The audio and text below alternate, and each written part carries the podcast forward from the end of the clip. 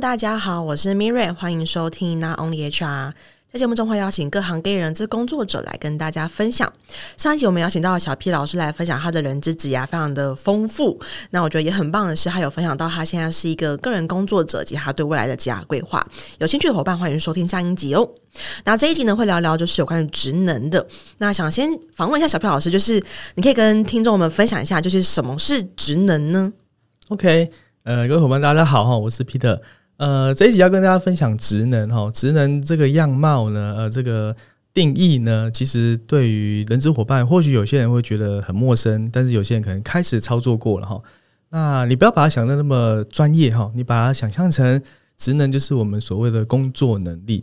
不过我会给大家一段话哈，就是你要符合呃个人或组织好，他现在的工作任务，或者是未来的挑战与发展。所需具备的知识、技能跟态度，就是说我们常听见的 KSA。嗯，好，用这样的一段话，应该大家会比较容易理解一点。嗯，所以 KSA 就可以等于职能。呃，可以，但是我前面都会把呃加入一些目的。好，刚才提到啊、嗯呃，解决这个个人组织它的所谓现在的工作任务，我们把它直觉的想一点，就是所谓的痛点。哦、啊，对，现在个人有哪一些工作，不管是呃，我要呃解决问题的，或者是我要更让这个顾客知道我们公司，这些都是呃所谓的一个，我都把它归类成痛点。然后，因为这个就是我很立即要把它解除掉的，不然我没有办法继续很舒适的存在的。那第二个就是未来的挑战与发展啊、呃，我个人会比较请大家注意。啊，如果你要开发职能、发展职能，请你要比较着眼在未来的挑战与发展，因为这个才是让你公司、让你个人组织，呃，捧往外后面更发展的一个需求的样相。嗯、对，等于他可以说是我们教育训练的终点。就这个人在招募的时候，我们可能会以他的终点去找，但可能没办法找到一模一样的。嗯、对，他进来之后就会需要需要一段的训练，然后再变成我们可能。未来就是嗯，原本设定他未来想要的那个职能样貌是哦，okay、就是给他一个可以参考，我可以走的那条路，或者是模仿的一个对象，这样子。嗯，对。那可以帮我比喻一下，就是呃，因为可能有一些听众他不一定是 HR，他可能连就是可能不太清楚，哎、嗯，KSA 它具体又是什么样子的东西？啊、是，就可以帮我比喻一下，如果在生活中大概职能的样貌会长什么样子呢？嗯，呃，我都会常用一个呃。比较贴切的哈，职能就像一套男生的西装或女生的套装哈。呃，西装你可以去呃，可能公版就是那些服饰店哦，你可以买一套，可能 M 号、L 号啊，符合你自己身形，可以稍微穿一下。不过你就是总是会穿起来觉得，诶，哪边卡卡，哪边松松的哈，我需要再怎么样去整理或调整，让这套西装更符合你个人的身形。那男生还好，女生你看穿上去那个曲线就毕露了，所以你必须要有一套是符合你自己个人好身材的。那职能也一样，职能在工作上面就要符合这个职位，或是符合我们都不讲人，我们讲职位的工作内容，或者是符合这个公司的需求。我还是有两个字叫做需求哈。呃，有些会看到别人诶、有职能的，我们赶快引进来，我们赶快来试试看。哎，但是发现我公司搞不好并不需要，嗯，或者是别人有的，我们公司不一定要有啊。嗯，那为什么我要跟着他继续走？好，所以它会像一套很合身的西装，不管你的材质，不管你的剪裁，不管你的样式是符合你的。那当然还有各行各业，像有一些是传统制造业，有一些是现在比较夯的电商行业，那甚至有人。开始在做所谓的网红的职能的话，那你要去试试看。如果我把旧有的全部套在这些三个不同的产业上面，那真的是一塌糊涂。嗯啊，所以会希望大家是量身定做。那还有是一个，你为了什么需求来量身定做？我今天去沙滩玩，我不会穿着。一套西装去吧，嗯，这样很奇怪，对，所以你可能穿海滩裤，可能穿拖鞋，但是我的西装去到现场，第一个就格格不入了。所以你的这样的职能制造出来，你不管放到公司内部，让我的员工来看，或是让我的部门主管来看，就觉得，诶，这个真的符合我们公司吗？真的符合我们单位吗？好、嗯，所以这样很容易就会被 challenge。所以如果可以的话，我觉得你可以先从需求开始。那我会跟大家分享，其实我一直以来都还蛮喜欢的一个理论，哈，叫做黄金圈。嗯，从最中心那个坏开始，嗯、对。那我为什么要做这件事？因为别人做，哎、欸，别人做你一定要做吗？嗯、我能不能做别的事，或者我能不能做更符合我自己需求的事情？对。嗯，很棒，很棒，嗯、就是职能，呃，可能听起来很虚，然后大家觉得说，哎、欸，好像很酷哎，或者说，呃，就是大公司好像都有，说我们一定要模仿，然后可以就是像很多的厉害的公司一样，嗯、但确实它就是要克制化，然后要看去那个坏是什么，是，嗯，没有错。那蛮好奇，因为其实现在小皮老师也是一个，呃，就算是顾问的角色，会去辅导一些企业导入职能。嗯，那在建构职能的时候，会有哪一些美感呢？呃，就刚才提到的哈，因为可能有一些是看到了别人有，所以我们家也要有，所以就赶快，不管找很知名的，呃，费用很高的，或者是没关系，我们找自己的 HR 自己来做，哦，都有办法做完成。但是如果要做的话，呃，一定要有一些工具嘛，哦，要就是做怎么使用。那目前呢，呃，政府有一个 ICAP 哦，I 小写，然后 CAP 三个大写。这个网站可以去参考，里面有个所谓的职能基准，不过它是呃因应各行业所产出的，你可以从里面呃吸取一些经验，然后再改写成自己的一些内容啊，不然的话，呃，坊间也有一些工具了哈，呃，这些工具呃或许可以是管顾公司来的，或许是有一些的排卡小工具，这些你都可以去试试看。不过回过头来哈，一定是要。符合你自己的需求而来展开这样的内涵，会比较容易啊、第一个不会让你多花了钱，也不会让你多花了时间哈。那这个相对而论就会有几个领域哈。第一个，你只要管顾公司，它可能嗯有一些呃会帮你快速带入你在建构职能这样的一个步骤。那当然相对的，你的那个银弹哈银两要够多，要口袋要够深。呃，这个也是可以考量的一点哈。那或许是有一些呃，是你自己呃，人资伙伴自己土法炼钢。那炼钢这种过程，你就会被各部门质疑。第一个占用他们时间，因为我们要做访谈，要占用他的时间，甚至我要跟入他们现场。那有些就会说，人资在干嘛？人是来监督我们的吗？还是来干呃来照什么像纯正的嘛？哈，就会被怀疑，会被质疑哈。嗯，所以都有不一样的模式可以去把这个职能做产生哈。那建构的过程，除了第一个需求之外，第二个时间是肯定要花的。嗯，呃，过往的实务经验，建构一个职位的职能，大约半年到。八个月，这个建构的完整，对，从之前的访谈，嗯，然后到我们关键的人员，就是我们所所谓的呃绩优人员或者是部门主管来认定这个职能标准的这些人，他们要去做啊、呃、这个探讨或思考，嗯，我要建这个是否正确？嗯，好，回过头之后，第二次还有所谓的汇总收集之后，嗯，来。参考我实务的工作内涵能不能包含进去？嗯，第三次才会把这个呃幻化成所谓的行为指标。哦，就是我这个职能下面有几个，三可能三到五个。嗯，那所以呢，职能不能定太多。你看哦，一个职能下面有三到五个，算三个好了。我三个职能就有九个哦。嗯，你看一个人随便就要呃每可不一定每一天，但是他的身上就要背着九个。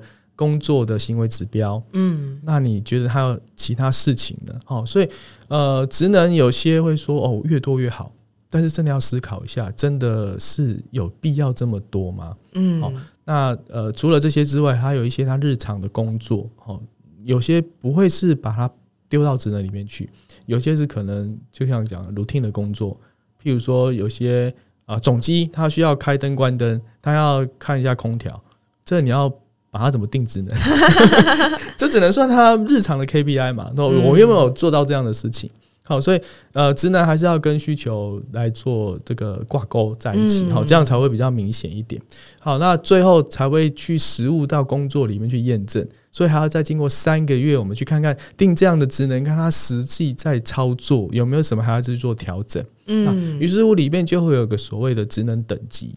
嗯，那这个等级就有点像，嗯，我们在定标准可能分五级分啊，或者是三级呀、啊。那我个人就会比较建议是分六等级，好，因为呃，你看六六等级中间平均就是落在三跟四中间嘛，好，所以你一定会有一个比较好，会比较差的，你不太会，我们可能台湾人比较中庸之道啊，随便都定在三，好，永远都五分量表的话就都定在三，那永远都不知道到底是好还是不好，嗯，所以用比较那种嗯。六级分，它比较容易去看出说，我要的这个职能的标准是高于一般值还是低于一般值。嗯，那当然，如果你定的这个职能太高，那第一个你要训练或是要发展或是找到这个人的成本就会相对而高。嗯，但是如果你定的太低，就变得进来的人都拥有了，那呃，你这边你会短时间看到哇，我的人才济济。嗯，但是真的，你要到实物战场上的时候，你会发现，哎、欸，我这些兵将怎么好像都不太好用，一下都阵亡了。哦，所以这个还是要看我们当初定呃这个职能的时候，你的需求想要长成什么样子。嗯所以我都说职能是一个未来的样貌。嗯，你要期望这个职位未来是怎么样的发光发热，那有哪一些面相你可以从里面看得到的？嗯，这个是我们要思考的点。哇，很酷诶！就是，呃，我觉得刚才那些步骤啊，就是很像是我之前在上那个职能管理师一样，就是那个步骤一，你要先访谈，然后可能有一个委员会来确定说，哦，这个这个 A、B、C，我们要的是 A 跟 D 这样子，对，然后再才去确定他那个每一个的行为指标跟行为叙述。嗯，可是我没有想到后面他这一段就是还要去算验证，呃，算就是让。实际透过这个人在这个工作中的日常，然后去验证说，到底我们定出来的这个职位的职能是不是一致的？是没有错，而且要有一段时间。有些哈，我验证三天是没有用，三个月就像我们试用期为什么要定三个月？法没有规定，但是我们为什么每个人都这么默默的遵守三个月？同同样的，看到一个人有没有做行为的转变，他还是要需要一点时间。对，好，所以三个月时间，或许有人觉得太短，有些人定到六个月。这也没有问题。就如果他们这个公司或是这个单位，它的时间成本够大的话，我觉得这个都没有关系的。嗯，嗯哇，所以真正的结案会到呃，他已经在这个工作中 run 了三个月，然后才开才会做到呃验收，然后跟结案的动作。那我的好奇是，如果三个月。过后发现说，哎、欸，我们当中想象的这个职位的职能跟他日常做的好像不太一样，嗯、那要怎么办？好，这个就会关乎刚才我说的职那个呃等级，好职能等级的部分，我们就会在开始试验，就会边走边修。嗯，哦，搞不好这个等级定太高了，哦，三个月后呢还是一事无成。好啊，如果定太低了，哎、欸，他很容易就达标了，不用三个月，搞不好一个月就完成。好，这时候我们就来试试看，说我们的等级，我们就要开始在讨论。所以这时候，像刚才米伦讲的委员会或者这些专家学者，他们在啊之后的帮忙看啊这个成效这件事情就很重要。嗯，那他们也要必须秉持说当初定义的跟三个月后的定义。嗯，当然我们定错就是要调整了哈，我不要说我定了就不改就不动了。所以职能呢，其实也是要定期去检验的。嗯，你要定期去 review 的。除了量身定做之外，你还要定期去看。就像我们身材也会变胖变瘦啊，嗯、你西装哎、欸，三年前买的，今年穿怪怪的，对，那你就要去试着去调整。嗯、哦，所以我只是做一个比例。如果你觉得三个月内，呃，第一个月他觉得嗯，这个好像不太符合我们要的职能的需求，那就要开始做调整。当然不要是内容大调整，内容大调整代表你前面的一二步骤就做错了，你要重新再来一次。那后面会验收，一定是我们定案了之后，定义了之后，然后对于它的等级做上下比例调整而已。嗯，那后续可能每一年或每两年，哦，就在做调教一次。这个观念很像我们的工作说明书。对，我刚刚就要这样讲。但是我们知道是，哇，有些人工作说明是长久哈，N 年都是长这样子，都没有动过的。哎，突然想要那个 Word Word 的那个版本，哎，对对对对九七年，哎，对，都是上个世纪的事情。哎，而且现在在看，哎，怎么好像不太合适？这没有错啊，就是有时间定期的把它拿出来 review 一下。嗯，或许你会觉得，哎，好啊，我这样的工作职位是不是未来还有职务？是不是还有？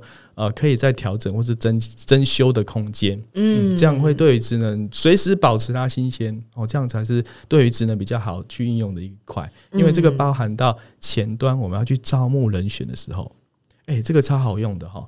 所以，呃，上一集我应该有提过，如果你招募做得好哈，你后面训练搞不好根本就不用了。对，嗯，这也是这样的方式。嗯，对。刚在节目就是在呃中间休闲闲聊的时候，我跟小皮老师确认一下说，诶，所以我们只能落地的话会做成什么？那我就举几个例子，包含我们前面的组织设计嘛，就是每一个职位，像刚才上一集有提到说，诶，我们纸媒转数媒，那针对一些新的职位，它需要什么样子的职能？其实我们是需要经过一个访谈跟研究的，对，才会知道说这个。人要找什么样子的人，才会知道说这个人他进来之后他要干嘛，是才会知道说这个人进来之后他怎样算做得好，怎样算做得不好。嗯，对，所以可能或几个方向，第一个职能可以应用在就是组织设计，然后包含可能比较呃通比较常见的就是普及的就是公共说明书。是，那再来的话就是可能还会包含到后面我们如果要晋升啦，或是我们要做训练的时候，就是一个地图的基准。对，没错。嗯，嗯就希望大家对于就是只能有比较落地的。就是认认识，是是是对，因为其实它确实，呃，不管是我们讲职能，或是讲未来需要的 case，他都觉得哦，好远好远哦，嗯、到底我们要怎么把它实现，或者到底我们平常应该怎么去看到它，平常怎么应该去应用它？嗯，但如果我觉得应用的话，是不是就是我刚刚讲到的，可能包含就是主设计的工作的岗位说明，然后包含后面的训练的发展的地图？对。没有错，嗯、呃，除了工作说明书，刚才我说前端的招募的人才，好，因为呃现在是人才战嘛，哈，没有错哈，呃过年前后也是抢人大作战，没错。那你看，如果你自己的人才规格在呃这个公众媒体上面宣达的，我都没有办法被。知道，就是我看了这个工作，我根本不知道我到底合不合格。嗯，那我根本不会想要去投他。没错，如果你可以透过职能的面向，当然有些人说啊，这不就把把我们的公司的一些呃机密机密都放出去了吗？那。我我还是要请你们去思考一下，找人进来重要还是说你的公司机密？而且再来、嗯、这些东西，你也可以去做调整啊，甚至你也不用把你的职能等级、你的工作的这个行为准则的需求而要求，把它公布出去啊。嗯、你只要有一个职能大的面向，甚至他可能要做哪一些事情，嗯，把它具体的描述。我相信这个呢会在第一端哈，因为现在 HR 招募伙伴真的很难做。嗯，我身边有很多很多这个职缺，招招募的这个职缺。哦，那我也问过我一些熟识的朋友，哎，那那边或者一些新新鲜人，我说那边有一个机会，你要不要去试试看？他们说，Peter 是招募吗？我说，哦，对啊。那 Peter，我可不可以等半年后 再过去？我说半年后为什么？嗯，那时候可能情况没那么紧急了，哈所以可以去试试看。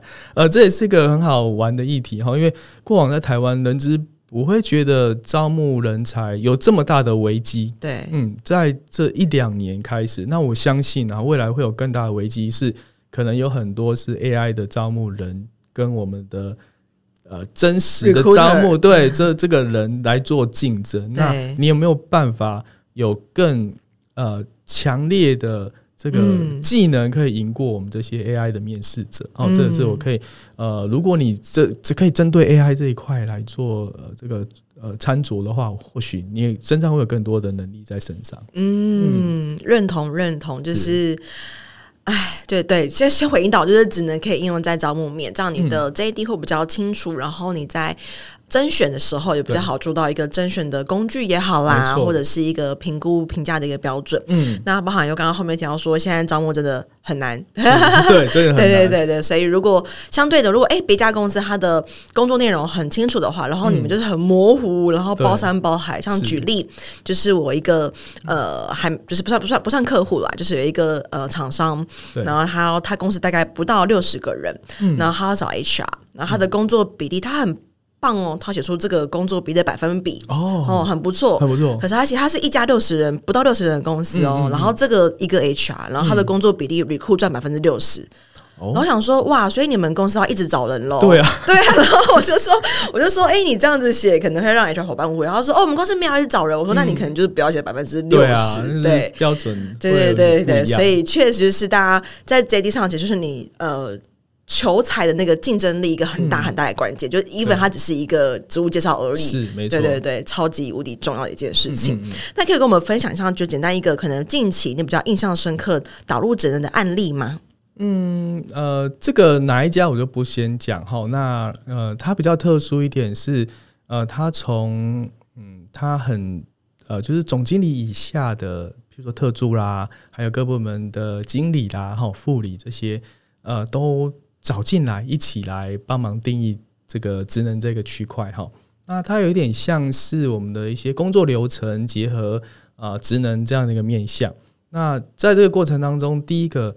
呃，可能呃，我我都会要求了哈，他们要必须提供目前这些部门在做哪些事情，嗯，还有哪一些成员，那包含他可能在今年或者是未来明年的时候，他们的目标有哪一些？嗯，嗯，这个有个好处是什么？我要看到横向部门是不是有连接在一起哦。现在有很多都是单部门自己作战，然后后来到年终年末或是。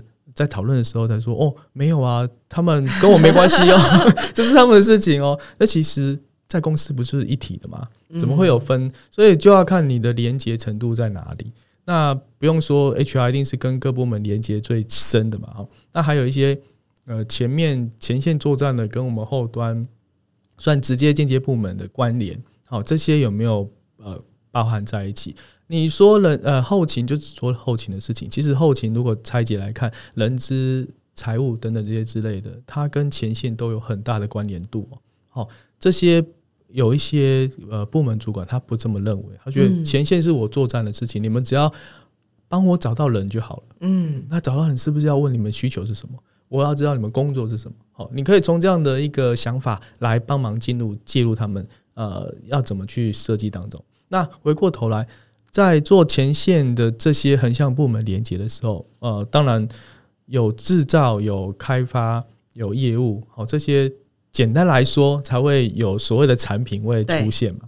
那你看，如果制造跟开发，或者是跟呃这个销售业务这边彼此的连接度不那么密切的时候，嗯、那你就可以看到有很多专案，他们是一厢情愿的自己做，那跟其他部门就不会有关系。